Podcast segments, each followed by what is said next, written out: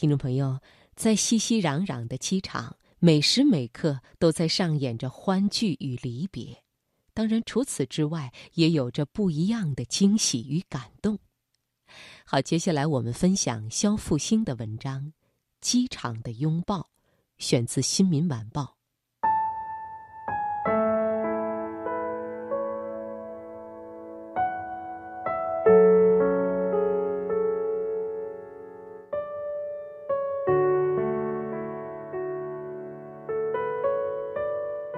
在南京机场候机回北京，来得很早，时间充裕。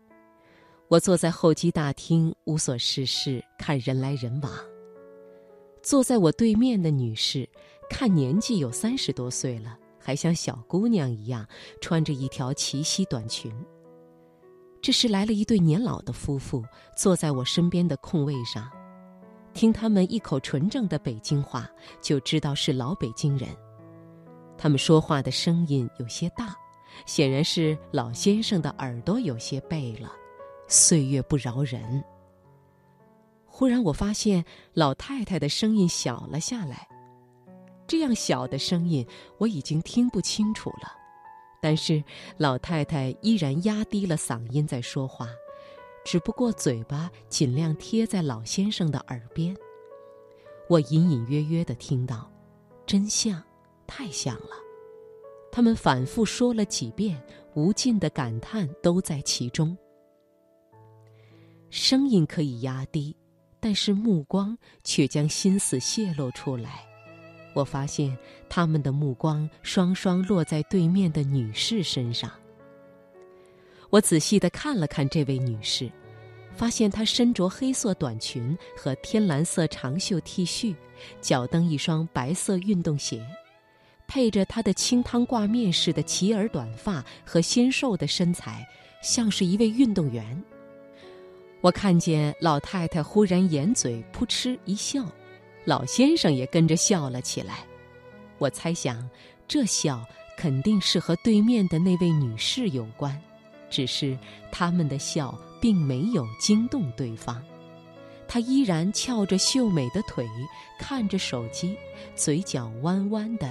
也在笑，但是他的笑和这对老夫妇无关，大概是微信朋友圈有了什么好玩的信息。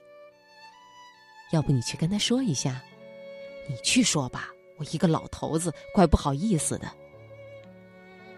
我听见老夫妇的对话，看着妻子站起身来，回过头冲着丈夫说了句：“什么事都让我冲在前头。”便走到对面那位女士面前，说了句：“姑娘，打搅你一下。”那位女士放下手机，立刻很有礼貌的站起来，问道：“阿姨，你有什么事吗？”“是这样啊，你长得特别像我们的女儿。”说着，老太太打开自己的手机，给这位女士看女儿的照片。